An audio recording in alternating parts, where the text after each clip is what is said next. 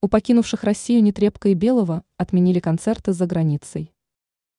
После начала специальной военной операции многие артисты, покинувшие Россию, столкнулись с определенными препятствиями. К сожалению, отношения РФ и некоторых государств продолжают оставаться напряженными, и это сказалось на состоянии многих звезд, которые выбрали зарубежную публику.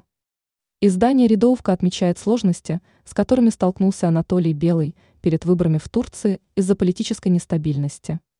Он принял решение провести спектакль, позже, также из-за недели тишины, когда рекомендовалось отказаться от проведения развлекательных мероприятий.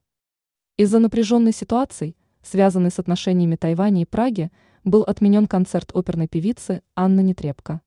Организаторы уже извинились перед публикой и попросили вернуть билеты с возвратом затраченных средств. Ранее Нетребко даже подала в суд на Нью-Йоркский театр, попросив компенсации в 360 тысяч долларов за отмененное выступление.